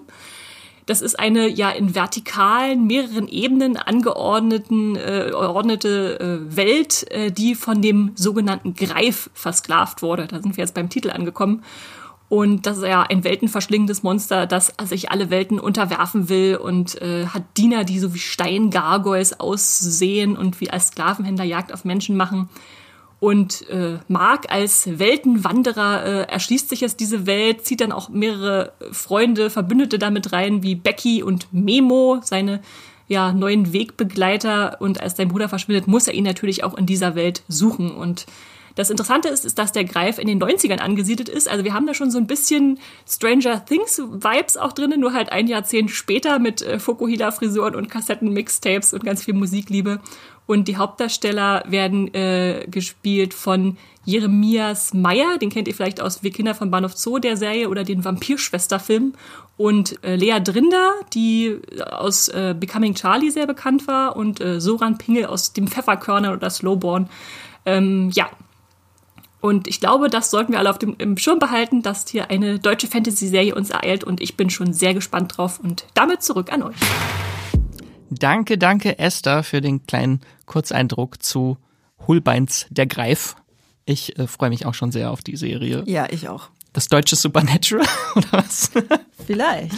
We'll ähm, see wird auf jeden Fall sehr spannend. Und damit kommen wir dann auch zur nächsten Serie am 27. Mai. Endlich. Viele haben drauf gewartet. Eine der besten Serien des Jahres. Und zwar 1923 äh, startet bei Paramount Plus. Eine neue, nicht nur eine neue Serie von äh, Taylor Sheridan äh, und seinem Yellowstone Franchise, sondern eine epische Western-Dramas, Dramaserie, Dramaserie mit Harrison Ford und Helen Mirren in den Hauptrollen. Mehr braucht man eigentlich schon gar nicht mehr sagen. Ähm, neben Shrinking ist das jetzt schon seine zweite Serie von Harrison Ford ja, in diesem los? Jahr. Der große Serienheld, diese verabschiedet oh. sich von Indiana Jones und ab. Hat er endlich Zeit jetzt, super. Und das Ganze ist äh, 1923 ein Prequel zu Yellowstone, ähm, die Kevin Costner Neo-Western-Dramaserie ähm, und ein Sequel zu 1883. äh, war bei uns auch im Podcast eine der besten Serien 2022. Also ich weiß, Esther und ich, wir lieben Yellowstone 1883 haben uns sehr gefreut auf äh, 1923. Ähm, genau, und das Ganze, die Handlung zu beschreiben, ist ein bisschen kompliziert, deswegen habe ich das jetzt mal kurz gesplittet. Es gibt nämlich drei Hauptstorylines in der Serie die sich in der ersten Staffel noch nicht komplett überschneiden. ähm, das erste sind zum einen die Ereignisse rund um die Yellowstone Ranch in Montana im Jahr 1923, die von dem Ehepaar Kara und Jacob Dutton, das sind Harrison Ford und Helen Mirren, ähm, geleitet wird. Und da geht es unter anderem um eine schreckliche Dürre, Viehdiebstahl und einen eskalierenden Konflikt mit äh, Schafzüchtern und einem Industriemagnaten, der das Land der Duttons äh, für sich beanspruchen will und vor Gewalt nicht zurückschreckt. Und dann haben wir zweitens noch eine Geschichte über Karas und Jacobs Neffen Spencer Dutton, der sich nach den Schrecken des Ersten Weltkriegs äh, nach Afrika flüchtet und sich als Großwildjäger einen Namen macht. Und als er sich dort dann in die britische Alexandra verliebt, äh, beginnt eine epische Liebesgeschichte, die sich zunehmend zu einem Survival-Thriller entwickelt, weil das frisch verliebte Paar einen Weg zurück nach Amerika finden muss, um die Dutton Ranch zu beschützen. Und dabei geht gefühlt alles schief auf hoher See. Ähm, genau, und dann gibt es noch einen dritten Handlungsstrang, der noch abgekapselter ist vom Handlungsteil. Und der dreht sich um eine junge Native American namens äh, Tiona Rainwater, die in einer katholischen Schule mit Gewalt zivilisiert werden soll und von brutalen Nonnen missbraucht und misshandelt wird. Das ist ganz, ganz schrecklich, dieser Handlungsteil, den mit anzugucken. Das ist, äh, der passt auch nicht so ganz zum Ton. Da ist schon so eine mhm. Rape and Revenge Story, die da eingeflochten ist. Okay. Und immer wenn die Teile kamen, wusste ich, oh, jetzt geht's mir gleich richtig schlecht. Ich möchte mir Helen Mirren sehen. Klingt ein bisschen forciert das Thema noch mit reinzubringen, was ja natürlich um die Zeit kein positives sein kann. Ja. Genau, das ist halt nur ein Bruchteil der Handlung. Äh, also 18, äh, 18, nicht 1883, 40 Jahre später, 1923, äh, ist sehr, sehr umfangreich und gehaltvoll. Ich könnte jetzt eigentlich stundenlang über die Serie sprechen, mache ich aber nicht. Sonst würden wir den Podcast springen. Die Kurzfassung, ich finde die Serie super, es ist ein ganz starker Cast, vor allem Helen Mirren, super als Matriarchin, äh, sie zu sehen und nicht ganz so fantastisch wie 1883, ist aber auch anders. Also das eine ist ja schon mehr auch so Survival-Thriller-Serie und hier ist es noch größer, so ein richtiges Familienepos ist es hier. Ähm, und ich denke, wir werden zum Halbjahr bestimmt auch nochmal darauf zurückkommen, auf die Serie. Das amerikanische Pachinko. Nicht ganz. ähm, genau, das Ganze sind acht Episoden. Zwei gibt's zum Start bei Paramount Plus und dann gibt's wöchentlich die Folgen. Und die Serie ist auf zwei Staffeln ausgelegt. Die zweite Staffel startet dann voraussichtlich Ende oder Anfang, Ende dieses Jahres, Anfang nächsten Jahres, je nachdem, wie sich der WGA, der VGA-Streik äh, noch entwickelt. Ähm, und äh, ich brauche auf jeden Fall eine zweite Staffel. Also es endet auch mit fiesen Cliffhanger, mhm. die erste Staffel. Ist auch äh, eigenständig, wenn ihr jetzt sagt, ihr habt die anderen Serien nicht gesehen. Es gibt ja bestimmt viele Leute, die Yellowstone nicht gesehen haben oder 1883, was ich nicht verstehen kann. Mhm. Aber äh, die ist schon eigenständig, die Serie, aber es hat schon eine bessere Erfahrung, wenn man äh, die Figuren ihre Gesch Familiengeschichten kennt. Mm, wo das hinführt und so. Ich habe bei Yellowstone reingeguckt und der Auftakt ist ja auch der Wahnsinn, was da gleich mit diesem Unfall losgeht und so. Ja, so ist jede Folge. Da stirbt jede, jede Woche stirbt jemand auf dieser Na, Ranch. Stirbt jede Woche ein Pferd? Verschiedene Tiere und Menschen. Oh, Tiere auch noch. Hm. Äh, ich habe mir gerade die ganze Zeit gedacht, gut, dass 1899 nicht verlängert wurde, sonst würde ich jetzt gar nicht mehr durchblicken bei den ganzen Jahreszahlen. Nee, ich meine natürlich nicht gut. Ich hätte gerne eine zweite Staffel von 1899, aber ist das 1923 und das Prequel spielt wann? 1883. 1883. Es ist kompliziert. Und wann spielt Yellowstone? In der Gegenwart? In der Gegenwart. Okay. Aber es soll auch irgendwann nochmal ein Spin-off geben, was in den 50ern spielt. Okay, ich finde, Yellowstone sollte umbenannt werden in 2020er oder so. Und dann äh, hätten wir ein bisschen noch mehr Überblick. Gut. Ich werde auf jeden Fall reinschauen. Ich habe Yellowstone noch nicht weitergeguckt, aber das will ich mir einfach wegen Harrison Ford und vor allem wegen Helen Mirren unbedingt anschauen. Fängt auch direkt die erste Szene schon irgendwie blutverschmierte Helen Mirren mit einer Schrotflinte, die einen Mann erschießt.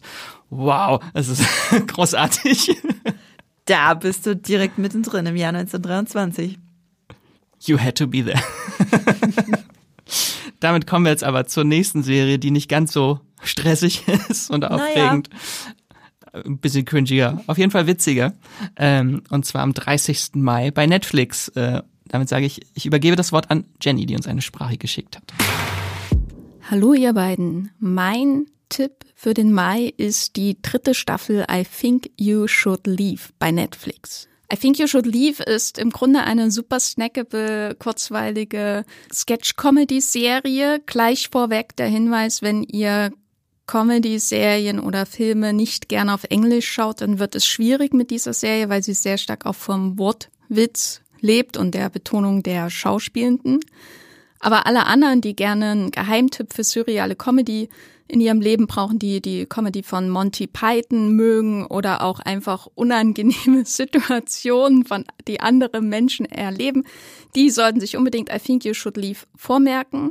Die Grundidee ist ganz einfach. Tim Robinson, äh, das ist der Co-Creator und der Hauptdarsteller, der spielt unterschiedliche Figuren in unzusammenhängenden Sketchen, in sehr, sehr kurzen, übersichtlichen Episoden.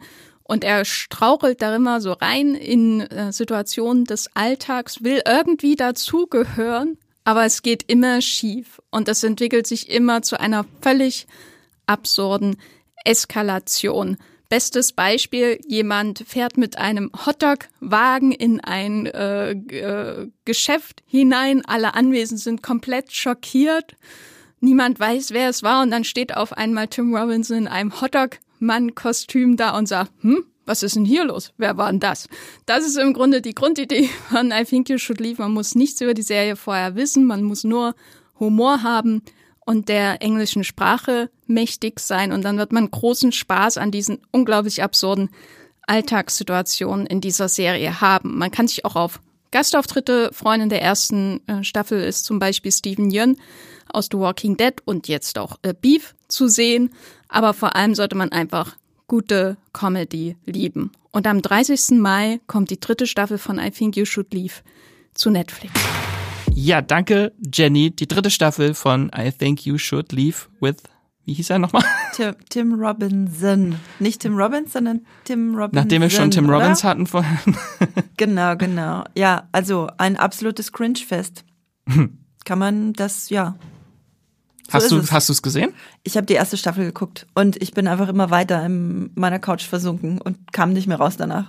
Es war wirklich, Es ist schmerzhaft. es ist, schon wirklich schmerzhaft ja. und es ist witzig. So, und jetzt sind wir aber beim 31. Mai. Wir sind am Ende angekommen. Eine Serie haben wir noch. Die habe ich mitgebracht. Und zwar bei Disney Plus startet Will Trent. Das ist eine Krimi-Procedural-Serie. Also eine Fall der Woche-Serie von ABC. Die erste Staffel hat 13 Episoden. Keine Network-Serie, die 22 Episoden hat, nur 13. Und das Ganze basiert auf einer Romanreihe der Schriftstellerin mit dem geilen Namen Karen Slaughter. Ähm, und die ersten zwei Folgen, die basieren auf dem zweiten Buch ihrer Romanreihe, der heißt in Deutsch Entsetzen. Falls ihr das gesehen habt, wisst ihr, was euch erwartet. Äh, und die Hauptrolle spielt Ramon Rodriguez. Wenn ihr Transformers 2 gesehen habt, da spielt er Shia LaBeoufs äh, College-Mitbewohner ähm, oder hat auch in Iron Fist und Defenders mitgespielt. Als Bakuto war er da. Und wie der Titel der Serie schon verrät, geht es um einen Mann namens Will Trent. Und äh, der ist Special Agent des äh, Georgia Bureau of Investigation, das GBI in Atlanta. Hat gleich noch äh, The Walking Dead Flashbacks gehabt, wenn man einfach nur die Skyline sieht von Atlanta. Oh ja. Ähm, und der ermittelt gemeinsam mit den KollegInnen des APD, des Atlanta Police Department, unterschiedliche, in unterschiedlichen grausamen Verbrechen die es aufzuklären gilt. Und das Spannende an seiner Person für die meisten Leute ist er ein Sonderling, er ist so ein bisschen monkig, sehr fokussiert, reserviert und immer adrett gekleidet im Dreiteiler äh, und verfügt über eine exzellente Beobachtungsgabe und hinter der Fassade verbirgt sich allerdings eine sehr gequälte Seele mit tragischer Vergangenheit. Er wuchs als Waisenkind im überlasteten Pflegesystem von Atlanta auf und hat einen mit Narben übersäten Körper, äh, leidet darüber hinaus noch an Dyslexie, Dyslexie, äh, was niemand erfahren soll, äh, damit er seinen Job nicht verliert. Und die einzige Person, der sich wirklich äh, zeigt, äh, das ist die APD-Ermittlerin Angela Polaski, die Will Trent schon seit Jugendzeiten kennt und die ebenfalls traumatische Erlebnisse als Pflegekind machte. Und seit ungefähr 20, 25 Jahren äh, führen die beiden schon eine komplizierte On-Off-Beziehung. Die auch jede Ah, Folge on-off ist. mal on, mal off, mal on, mal off.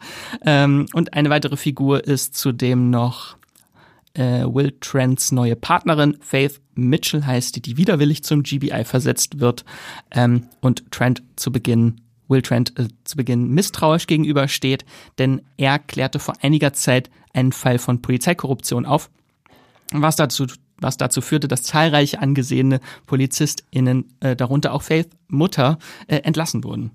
Und den wichtigsten Charakter der Serie, den darf ich natürlich nicht vergessen, der sofort ins Auge sticht, wenn man sich das Poster zur Serie anschaut, und zwar der kleine Chihuahua Betty. Betty.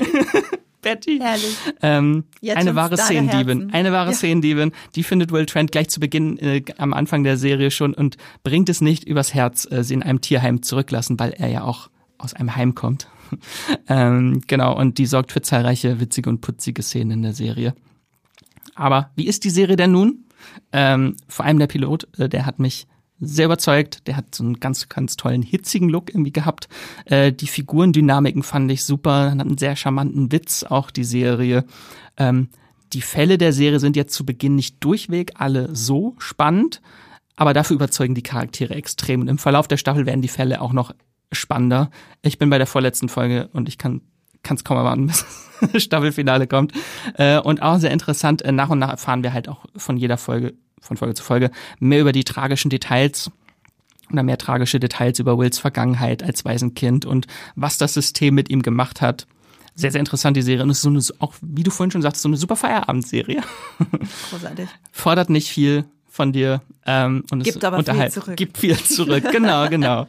Wäre das eine neue Krimiserie für dich? Du suchst doch bestimmt wieder nach einer Ja. Procedural-Serie. Naja, ich muss jetzt hier zum Abschluss unseres Podcasts sagen, ich weiß gar nicht, wie viel von den Sachen ich im Mai jetzt überhaupt gucken kann, obwohl da so viel geile Sachen dabei sind. Und wirklich, diese Will Trent Serie klingt genau nach mir. Ich bin immer auf der Suche nach einem guten Procedural Mit Chihuahua. mit Chihuahua. Muss nicht mal sein, aber das ist der absolute Bonus obendrauf.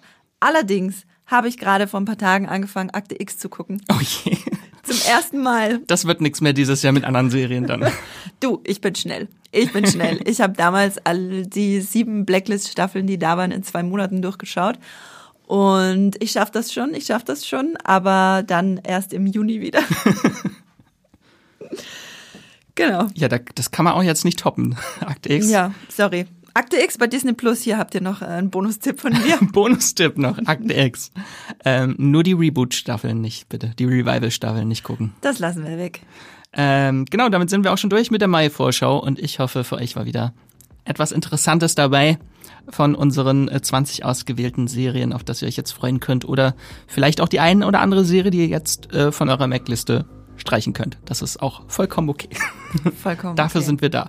Ähm, genau, Andrea, ich hoffe, du hast auch ein paar Serien mitgenommen, die du gerne schauen möchtest, aber nicht kannst, weil du keine Zeit hast wegen Akte X. Oh ja, die Watchlist ist wieder um einiges länger geworden. Genau, und nochmal der Hinweis, alle 20 genannten Serien könnt ihr nochmal in den Shownotes zu dieser Folge als Übersicht nachlesen. Und damit geht wie immer ein großes Dankeschön auch an euch, Danke, unsere danke. Fans und HörerInnen. Ähm, danke, dass ihr uns fleißig hört und auch abonniert. Wenn ihr das noch nicht getan habt, abonniert uns jetzt in der Podcast-App eures Vertrauens, je nachdem, wo ihr gerade diese Folge hört. Oder gebt uns eine Bewertung bei Apple Podcasts oder Spotify. Im Idealfall fünf Sterne. Ja, zum Beispiel nur so in den Raum geworfen.